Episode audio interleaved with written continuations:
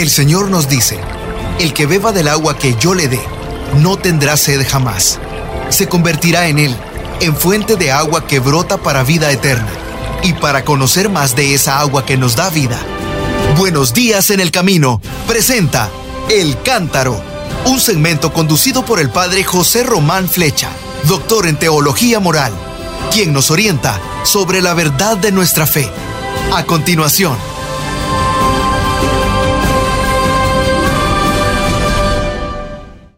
Mis queridos hermanos, queridas hermanas, buenos días para muchos, buenas tardes para otros cuantos, buenas tardes también para mí, porque aquí son ya las 4 de la tarde. Bueno, ya he dicho que hoy en Salamanca estamos de fiesta. Celebramos la fiesta de San Juan de Sahagún, presbítero, ermitaño de San Agustín, patrono de la ciudad de Salamanca y patrono de la diócesis de Salamanca. Claro que yo tengo algo de de interés en este santo, o mucho. Hoy les he dicho aquí a los hermanos, al presentarme en la Santa Misa, dije, bueno, hoy vamos a celebrar la fiesta de un santo que es de León, pero se lo hemos prestado a los de Salamanca. ay, ay, ay. Bueno, pues San Juan de Sagún nació un día de San Juan. Día de San Juan ya sabemos que es el 24 de junio, la fiesta del nacimiento de San Juan y por eso le pusieron el nombre de Juan. Hay muchos santos Juanes, muchos, muchos, muchos que tienen el nombre de Juan. Desde San Juan Evangelista, y antes de San Juan Bautista, hasta San Juan 23, y San Juan Bosco, y San Juan de Dios, y San Juan de la Cruz, y, muchísimos más. Bueno, y San Juan de Sahagún. Nació el año 430. ¿Y dónde nació? En una villa, en un pueblo de León, que se llama Sahagún. Y, y pregunté, pregunté hoy en la misa, y las gentes de, Salamanca no saben. ¿Y por qué se llama de Sahagún? Porque nació en Sahagún. ¿Y qué significa Sahagún? Pues mire, en esa ciudad antes eh, famosa había un monasterio, un monasterio benedictino de la rama de Cluny, de Francia, muy famoso, un monasterio mm, fuente de cultura y que se encontraba a, medio camino del camino de Santiago, del camino francés, que viene desde Saint-Jean-de-Pied-de-Port, en Francia, hasta Santiago de Compostela. Ahí estaba ese antiguo monasterio benedictino. Y estaba dedicado a San Facundo. San Facundo y Primitivo, según la historia un poco legendaria, eran hijos del el centurión San Marcelo y de su esposa Santa Anonia, toda una familia de santos. Bueno, pues el monasterio estaba dedicado a San Facundo. ¿Y qué pasa con el nombre? Pues que con frecuencia abreviamos. Les decía yo, ¿no se fijan que en España nos cuesta trabajo decir, hay un hijo mío que está de soldado no sé dónde? Pues a la gente ya no dice soldado, dice soldado, está de soldado, con lo cual nos comemos la D penúltima y la O final. Pues eso hemos hecho con muchas palabras. Piensen en Estados Unidos, en inglés también. ¿Cuántas letras se comen? Si hay palabras que tienen 10 letras y, oyes a uno que habla bien el inglés y pronuncia tres, y las otras siete, pues se las han comido con el tiempo. Pues así pasó también con el monasterio de San Facundo. Para empezar, la D final y la O final se la comieron. Y entonces quedó San Facún, monasterio de San Facún. Claro, y la F, pues ve que la gente estaba cansada de trabajar en el campo pues dejaron de pronunciar la F y dijeron Sahagún. Y para escribirlo, pues hay una H por el medio y ya está. ¿Qué significa entonces Sahagún? San Facundo. Así que nació en un pueblo que ahora se llama así, Sahagún, es decir, San Facundo. ¿Y qué fue del monasterio? Porque he dicho varias veces, había un monasterio, pues ustedes saben que tuvimos un ministro del gobierno español que se apellidaba Mendizábal. Y el señor Mendizábal pensó que la iglesia tenía demasiadas propiedades y que era mejor quitárselas a la iglesia y quedarse el Estado con ellas. Lo mismo que está pasando ahora en varios países. No voy a decir qué países porque si no me pueden llevar a la cárcel. Nos ponen una multa a ustedes y a mí y al programa entero. Pero estos mismos días pasados ha ocurrido que algún gobierno ha quitado propiedades a la iglesia, a las catedrales, a las escuelas católicas, bueno, sin decir el nombre. Miren allá. Pues el señor Mendizábal, como ya está muerto, sí lo podemos decir, quitó las propiedades a los monasterios y quitó los monjes a los monasterios. ¿Qué ocurrió? Pues que unos monasterios sin monjes quedaron a merced de ladrones, de los vecinos del pueblo, porque en Sagún no fueron solo los ladrones, fue la gente misma del pueblo que empezaron a, a llevarse hasta piedras del monasterio para construir no sé qué, un corral de ovejas y tantas otras cosas. Y desaparecieron cuadros, figuras artísticas, tapicerías, los vasos sagrados, los manuscritos. Miren, yendo por la provincia de Zamora, camino de León, hay un monasterio, los restos de un monasterio que fue precioso. Era el monasterio de Moreruela. Allí estuvieron los restos del obispo San Froilán, fundador de la diócesis de León. Con la desamortización se fueron los monjes, la gente se llevó hasta las piedras, los cuadros, las pinturas. ¿Saben lo que hay hoy en el monasterio de Moreruela? Un refugio de vacas, bueyes y toros. Eso no lo he leído en los libros, ¿eh? eso lo he visto con mis propios ojos. Y así podríamos ir hablando de tantos monasterios que se fueron a la ruina. Bueno, pues el monasterio de Sagún está arruinado. El pueblo ha ido disminuyendo también, porque, se quiera o no, aquel monasterio era también una fuente de riqueza para el pueblo, aunque no lo entendieran. Queda un monasterio, sí, de monjas benedictinas.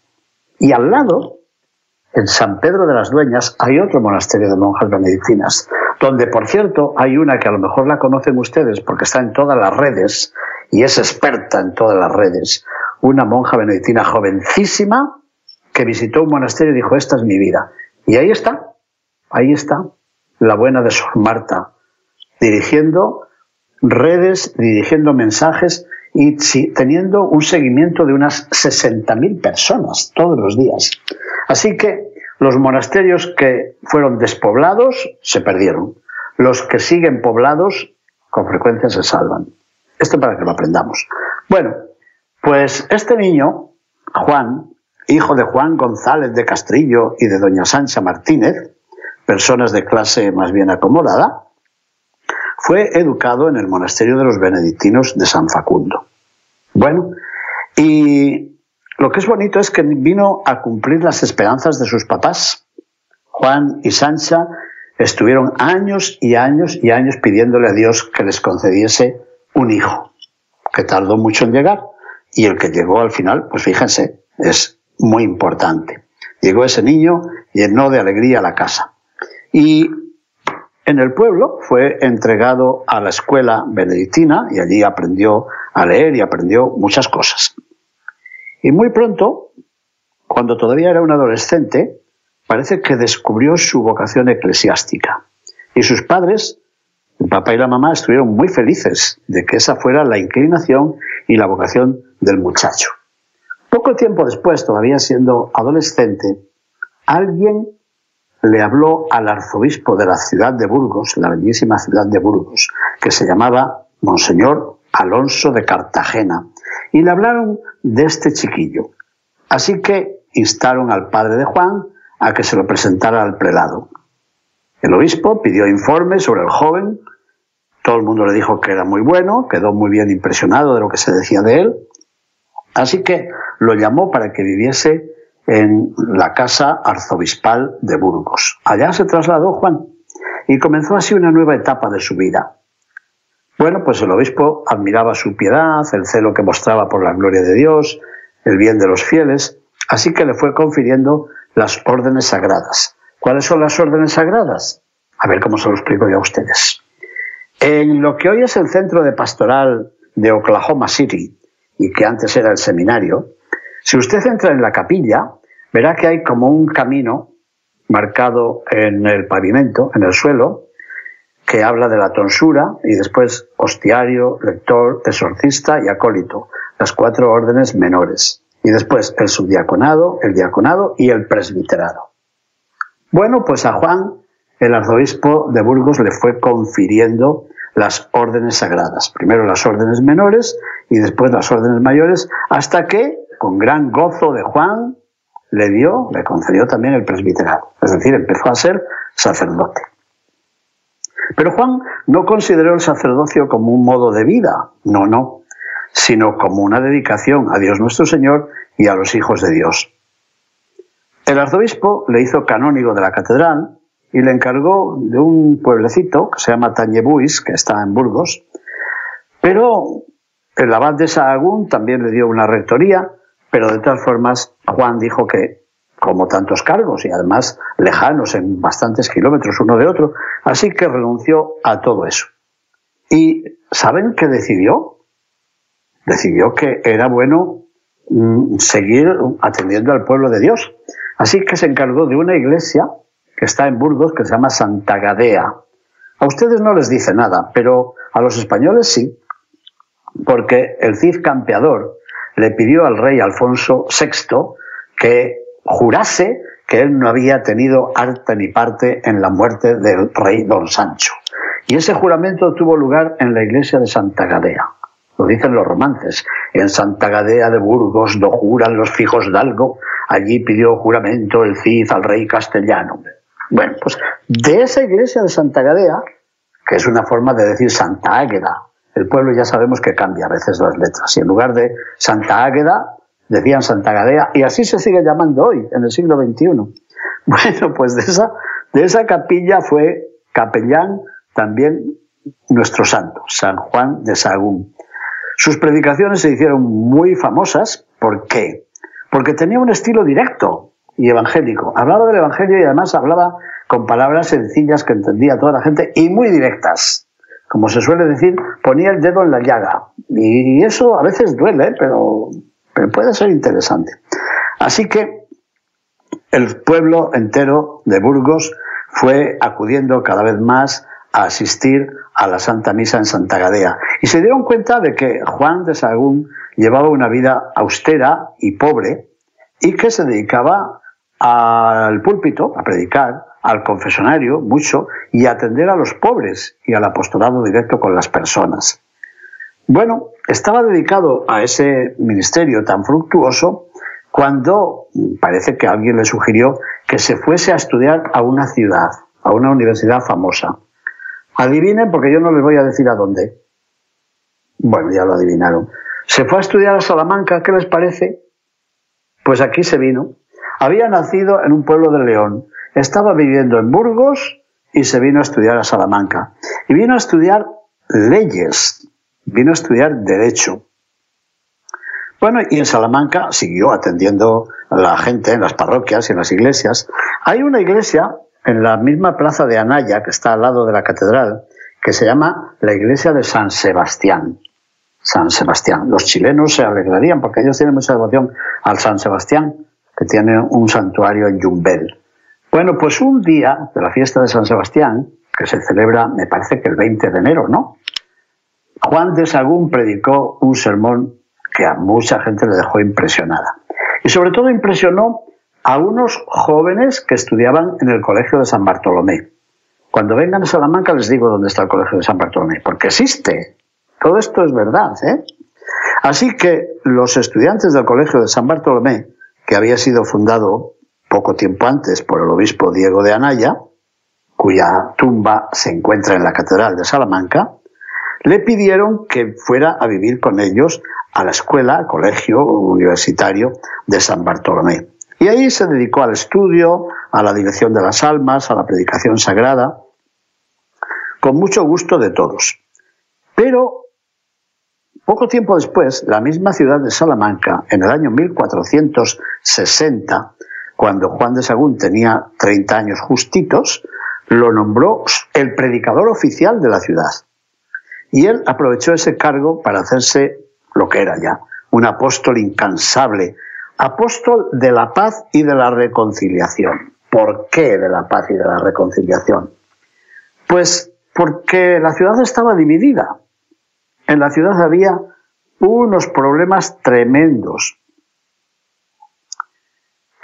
Mientras tanto ocurrió que Juan de Sagún cayó enfermo, tuvo un problema de riñón, un problema de piedras, un cólico nefrítico, los cálculos, alguien nos ha hablado de esto en algún día del programa de radio, hubo que operarle y fíjense cómo se operaba en aquel tiempo, que no había los medios de hoy. Para empezar no había luz eléctrica, así que Imagínense, lo pedrarían a la luz de unas candelas o de unas velas y no sé qué medios anestésicos tenían, qué sé yo.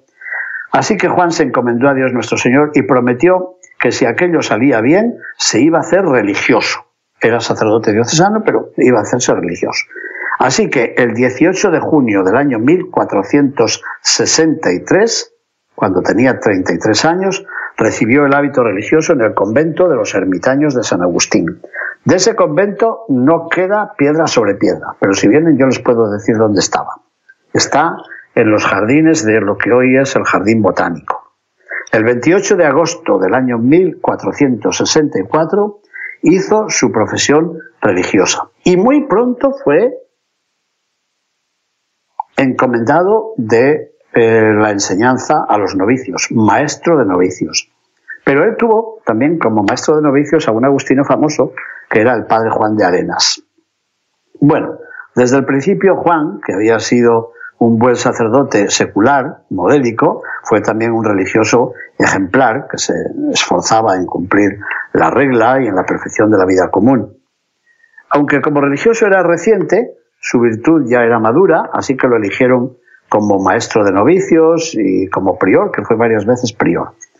Pero acostumbraba, esto me parece muy importante, a emplear mucho tiempo en la celebración de la Santa Misa. Decía la Santa Misa la celebraba despacito, no como otros que van corriendo, corriendo, corriendo, como que fueran a perder el camión. Él la decía despacio. Pero ¿saben qué pasó? Que no había acólitos ni monaguillos que quisieran servirle en la misa, porque les parecía que duraba mucho. Querían una misa de media hora, no de tres horas. ¿Qué les parece? Esto me parece una cosa muy interesante. Pero además de dedicar tiempo a la Santa Misa, dedicaba también tiempo al estudio de la Sagrada Escritura. ¿Y qué ocurrió? Que por aquel tiempo, este joven sacerdote de 33, 34, 35 años, pues presenció lo que había en la ciudad. Por una parte, el grupo de una familia se apellidaba Manzano y otra familia que se apellidaba Monroy. Todavía hay aquí una calle que se llama Monroy. Así que se les recuerda. Y otros manzanos también. Bueno, pues dos caballeros de la familia de los Monroy dieron muerte a dos hijos de la otra familia. ¿Qué le parece? Bueno, pues la madre de los asesinados, que se llamaba Doña María, disfrazada de varón, de hombre, y con la compañía de algunos que fueron con ella, buscó, buscó, buscó, fue a Portugal y en Portugal encontró a los asesinos de sus propios hijos. ¿Qué hizo? Aquí hay un poco de historia y otro poco de leyenda. Los mató y trajo sus cabezas a Salamanca y las colocó sobre las tumbas de sus propios hijos que habían sido asesinados. El pueblo la llamó Doña María la Brava y todavía cuando vengan a Salamanca yo les indico una casa Dicen, esta es la casa de doña María la Brava, la mamá de los asesinados y la asesina de los asesinadores. ¿Qué le parece? Bueno, pues la ciudad se conmovió y se dividió, siendo todo bandería y turbulencia. Son famosos los bandos que se formaron en Salamanca. Cuando vengan a Salamanca, yo les llevo a una plaza que se llama Plaza de los Bandos. Y por eso se llama Plaza de los Bandos, para recordar el enfrentamiento entre los manzanos y los Monroy. ¿Qué hizo nuestro frailecito? Pues predicar la paz, predicar la paz por las calles, por las plazas, por las casas de la ciudad, con dulzura, con mansedumbre unas veces, pero también a veces con palabras fuertes. Criticó la situación en nombre del Señor e hizo ver que no, una ciudad así no era una ciudad para vivir y que Jesús nos enseñaba otra cosa muy distinta. Así que lo logró gracias a la gracia de Dios. Y los dos bandos contrarios se perdonaron y sellaron un pacto de paz. Era el año 1476. Nuestro santo tenía entonces 46 años. Bueno, Juan siguió todavía trabajando, visitó el pueblo de Alba de Tormes, donde están los restos de Santa Teresa de Jesús. Están ahora, ¿eh? porque entonces no había vivido todavía, no había nacido Santa Teresa. Estamos hablando del siglo XV. Y en otra ciudad, que se llama Ledesma, aquí, eh, lo obligaron a irse por haber hablado contra los abusos que se hacían a los colonos. Y como criticó proféticamente una situación, lo echaron fuera de la ciudad, como habían hecho con Pablo en Filipos y en Tesalónica y en tantos sitios. Bueno, nunca más se fue de Salamanca, aquí pasó mucho tiempo, la gente cuenta muchos milagros. Hay una calle que se llama Calle del Pozo Amarillo. ¿Y por qué? Pues porque al parecer en esa calle había un pozo y a ese pozo se cayó un niño, la madre dio grandes gritos, Juan fue avisado y se acercó al pozo, dijo una oración y las aguas del pozo subieron llevando al chiquillo y, Juan lo salvó. Así que la calle se sigue llamando calle del Pozo Amarillo. Bueno, y otras cuantas más. Estamos a punto de terminar. Poco más tarde, cuando solo tenía 49 años de edad, mm, murió. Lo que no dije hoy en el sermón, porque no, no me atrevía, es que la leyenda dice que murió envenenado. Sí, que parece que murió envenenado por una mujer. ¿Por qué? Porque esa mujer tenía una pareja o tenía un amante o lo que fuera, y gracias a las predicaciones de Juan, de Fray Juan, aquel amante se había convertido y la señora, muy enfurecida por haberse quedado sin amante y tal vez sin dinero por su vida, pues envenenó a San Juan. Mm, qué pena que no lo canonizaran como mártir. Murió el día 11 de junio de 1479. 1479 en Salamanca. Esperen que cuente por los dedos. 79, 80, 81, 82, 83, 84, 85, 86. Ocho años más tarde, solamente ocho más tarde, ocho años más tarde, a esta ciudad de Salamanca iba a llegar un marino, no sabían bien de dónde venía, decía que se llamaba Cristóforo Colombo, es decir, Cristóbal Colón, y venía buscando al padre de Eza, que era el confesor del príncipe Juan, hijo de los reyes católicos. A ver si por ahí podía conseguir un dinero para fletar unas naves, porque quería salir de España hacia el oeste, que tal vez así podía llegar a las Indias. ¿Qué les parece?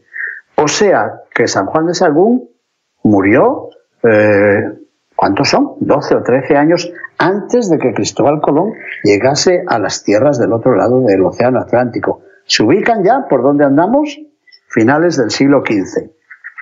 Bueno, el 16 de octubre de 1690, el Papa Alejandro VIII canonizó a San Juan de Sagún. Sus reliquias se encuentran en la Catedral de Salamanca, así que cuando vengan no se les olvide que yo les lleve a la catedral para que veneremos las reliquias. Y si vamos a Roma primero, pues yo les guiaré a la iglesia de San Agustín, que está cerca del Palacio Altems, donde yo vivía, y allí mmm, podemos ver el, cerca de, de, la urna con las reliquias de Santa Mónica, madre de San Agustín, hay un altar a la izquierda que está dedicado a San Juan de Sagún. Así que hemos recorrido hoy, a ver, a ver, Sagún en la provincia de León, después Burgos, después Salamanca, bueno, y ahora, como añadidura, Roma, donde está un altar muy bello en esa iglesia que tiene tantos recuerdos artísticos. Una última palabra.